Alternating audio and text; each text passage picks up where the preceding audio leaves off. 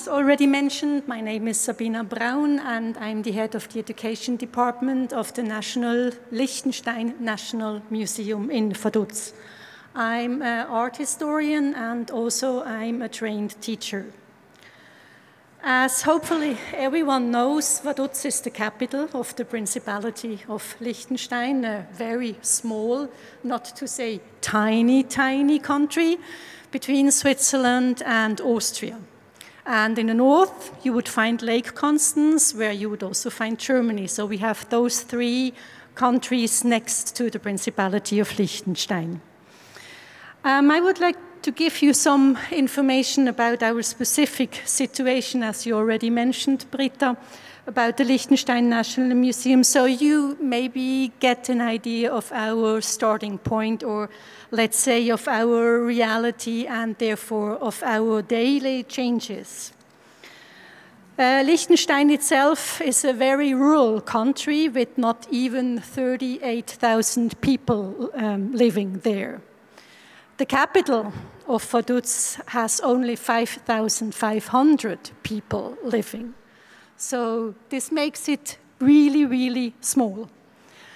The catchment area for our museum stretches a little bit farther from Chur, this is in the Swiss Alps, it's actually the biggest city in the area, to um, Bregenz at Lake Constance. And because the whole area is very rural, this um, makes about 300 up to 350,000 uh, people living there. So this helps to understand that the number of our visitors of our museum is not as big as you might or would expect for a national museum.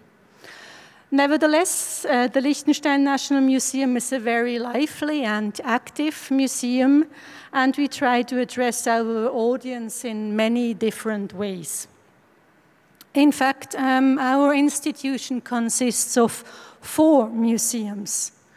Next to the National Museum itself, uh, which presents archaeology, history, and nature history of Liechtenstein, we also run the Postal Museum for the Principality of Liechtenstein, the Treasure Chamber, and a rural farmhouse museum outside of Vaduz.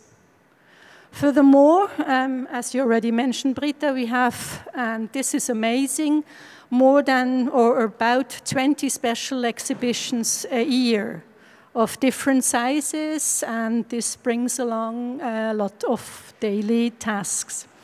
Then we also have concerts, theaters, performances, lectures, and events.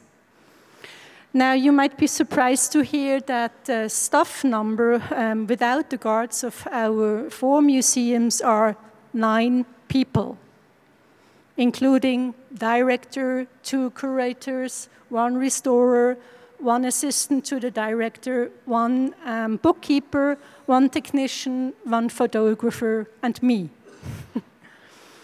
So it's easy to see that with such a small number of staff, it's very challenging to keep it all running and to keep up with all the daily tasks. But not only the staff and therefore our capacities are limited, but it's also our knowledge, if you want so, because we don't have anyone in charge for marketing uh, we don't have anyone in charge for graphics, uh, design, or for technology. So the nine of us, we all try to make it on our own as good as possible with, ev with ever uh, what we bring along of knowledge and um, more. Now, Smart Places gives us the opportunity to start to work and honestly, it's really to start uh, to work with electronic elements in all museums. Actually, one of the museums, the rural um, farmhouse museum outside of Vaduz, does not even have internet. Uh, it's a 500 year old building with no modern um, installations in it, more or less, except electricity. Um, now, with smart places, we can sort of start to begin with uh, doing first steps and first experiences um, with little tiny digital elements. One is the digital uh, museum rally for kids. Um, Britta already mentioned for the permanent exhibition in the National Museum.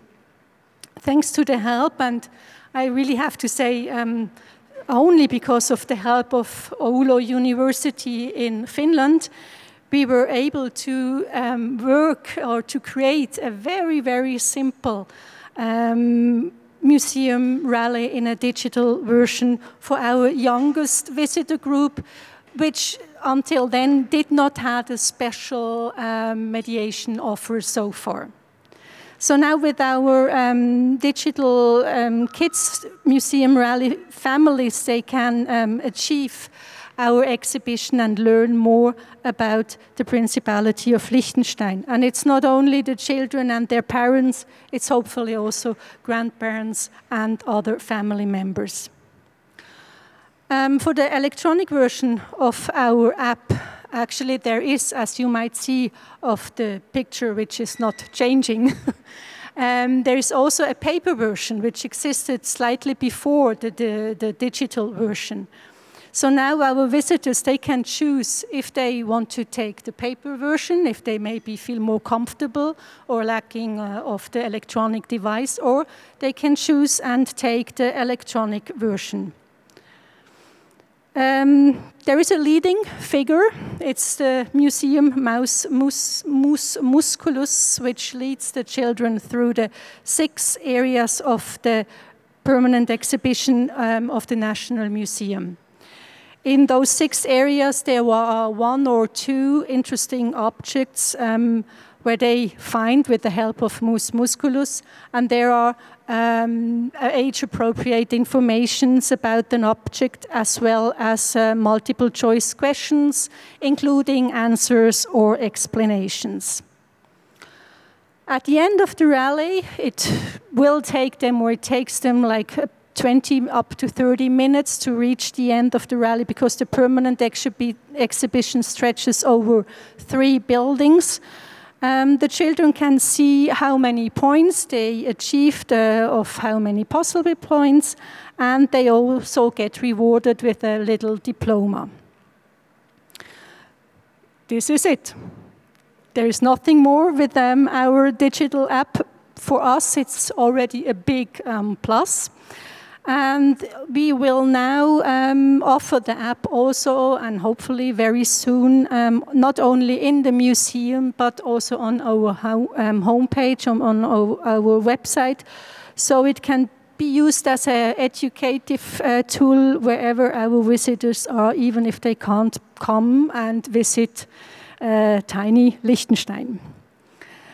Um, it is definitely not a very sophisticated tool we now have, but for us it really is um, something we didn't have before, and we very, very glad and also thankful to the help of Smart Places that we now can offer this tool for our youngest visitors. Thank you for your attention.